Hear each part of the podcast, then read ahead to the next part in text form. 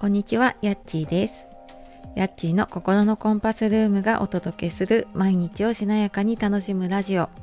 こちらのチャンネルでは月曜金曜の朝5時半からライブで、火水木曜は8時台に配信で、心を整えて毎日を楽しむヒントをお届けしております。本日もお聴きくださいましてありがとうございます。えーいかがお過ごしでしょうか？はじめにお知らせをさせてください。えー今週末12月10日の日曜日ですね。11時から3時で東京の押上の方で夢かなマルシェの2回目を開催。そして私も出展させていただきます、えーもしねお時間ありましたら、えー結構いろんなブースがね出ていて楽しめるかなと思います。でお子さん連れでもねあの全然 OK なのでで私のブースでもあのビーズを使ったブレスレット作りのワークショップなんかもやるので、えもしねなんかそういうのを好きな方いたら是非フラッと遊びに来てください。で、えー今日は、えー遠距離介護での嫁の関わりっていうことで、えーこれ今日何かその 何て言うのかなえーと結論がある話というよりはちょっと先週末ね私あの義理の実家の方に帰った時にあの一人暮らしになったね義理の父のことでいろいろ、まあ、あの見たりとかねあの家族で話をしたりしていて、まあ、そこでちょっとね感じたこととまあなんかこういうふうにやっていけばいいのかなっていろいろね試行錯誤していることなんかをちょっとお話ししようかなと思っているので、えーよかったらお付き合いください。えなんか介護ってね私は仕事でずっとケアマネージャーとかね社会福祉士で相談を受けてきて現場の仕事がもう20年ぐらいやってました。で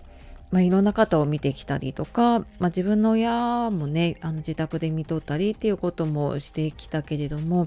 本当にやっぱり介護ってもう一人一人ね全然状況も違うしあの環境も違うしあのその体の状況だったりとかねいろんなことも違うので本当になんかね答えがないしねうんでどうなるかわからないしいつまで続くかわからないしっていうところがねあの本当にね大変だよなってあの改めてねちょっと思ったところでした。であの自分の父親の介護の時はね割とこうまあ、ずけずけと入っていけないけれども、まあ、思ったことも言えるしで、まあ、近くに住んでいたので何かあれば手伝ってということができました。でも今回義理の父のねところは北海道なので飛行機で移動しないとねちょっと行けない距離だったりするのでなかなかじゃあ何かあってねすぐに行くよっていうわけにもいかなくて、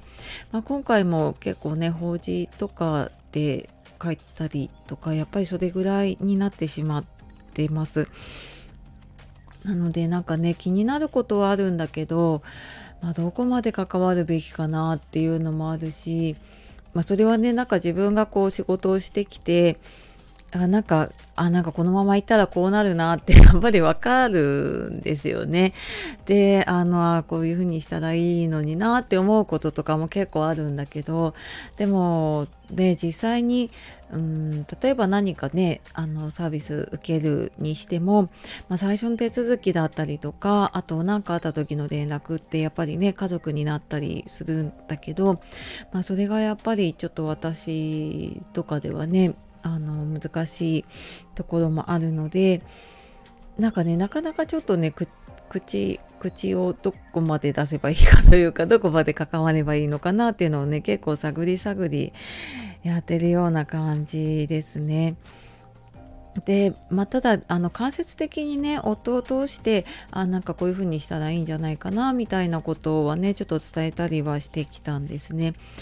であの義理の父は体はまあ比較的元気なのでまあそんなにねあの長い距離歩いたりとかは難しいんだけど、まあ、家の中のこととかは、まあ、ある程度ねちょっとできているかななんとかできていたりとかするんだけどねあのーやっぱりちょっと食事がねあの食事管理が必要な糖尿とか持ってるのでなので、まあ、ちょっとその辺を見てもらうのにねヘルパーさん入ってもらったりあとやっぱお風呂がね一人になると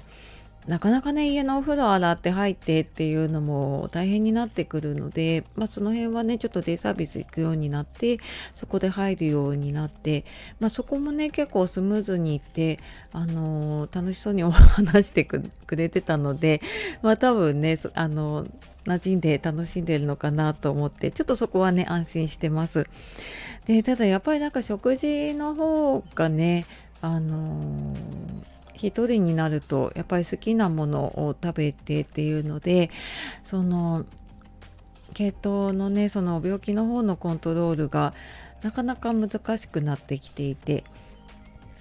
で今度なんか食事もねいろいろやり方がねあるので、まあ、自分でね買ってきて自分で作れる方は、まあ、それでもちろんやっていたり、まあ、その買い物が大変だったりとかね料理作るのが大変だったらそこを手伝ってもらったりとか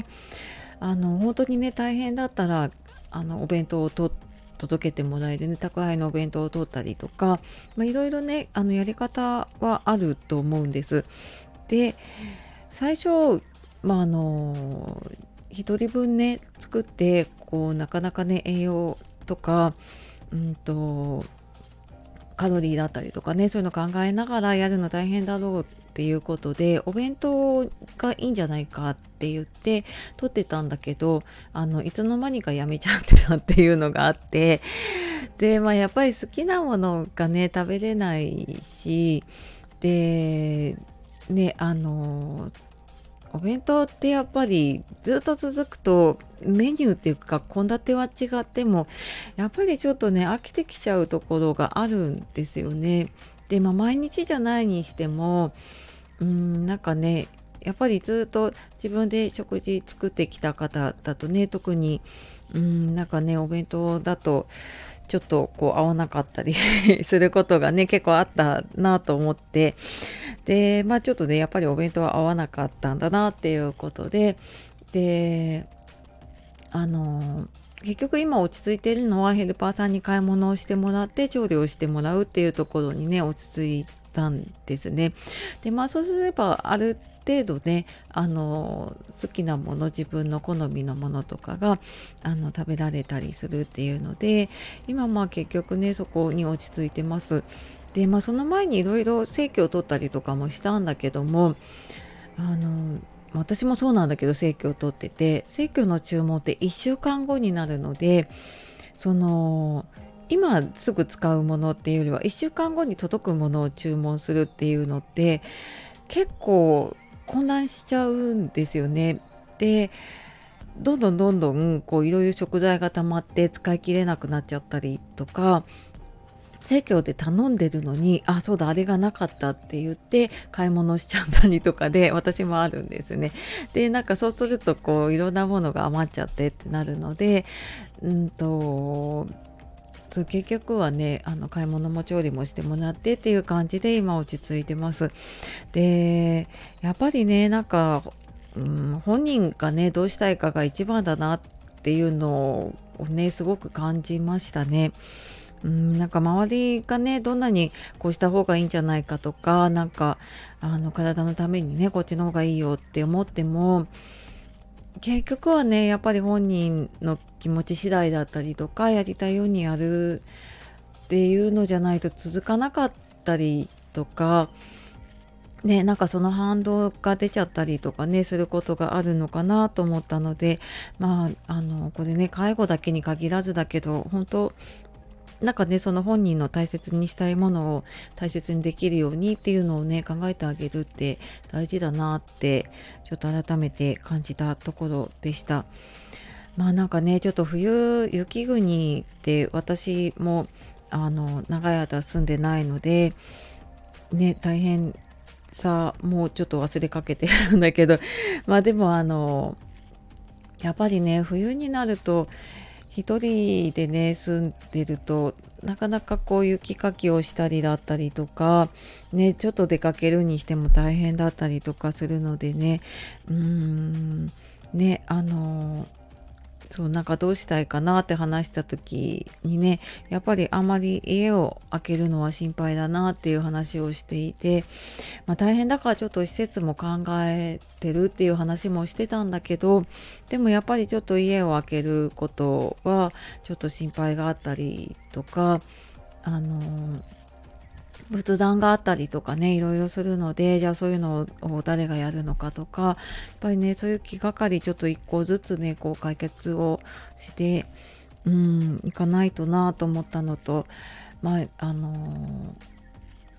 そうですね今、まあ、義理の父がね元気なうちはいいんだけど、まあ、その後のねいろんな、えーと、葬儀のことお墓のこととかもやっぱりちらっとねまあ、なかなか会って話すことがないので、まあ、なんかこういうふうにしたらいいのかなとかっていう話はねちょっとずつはしています。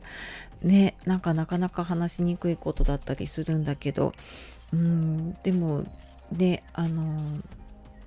一応希望はね聞いておかないと 後々こう自分たちの代になった時にねあなんかどうしたらよかったのかなみたいなことがね迷うことが出てきちゃうかなと思ってまあちょっとそんな話とかもねしたりしてきました。ねなんかなかなかちょっと距離が離れていたり嫁っていう立場での介護ってね難しいところがあったりするなと思ってたんだけれどもまあでもねあのできる範囲ででできることをねちょっとやっていこうかなと思ったはいそんなちょっと1泊2日の本当慌ただしい旅だったんですけどねちょっとそんなことを思ったところでした。はい、えー、今日本当にあのちょっと独り言のような配信だったんですけれども最後までお聴きくださいましてありがとうございます。では、えー、素敵な一日をお過ごしください。じゃあまたね Thank you.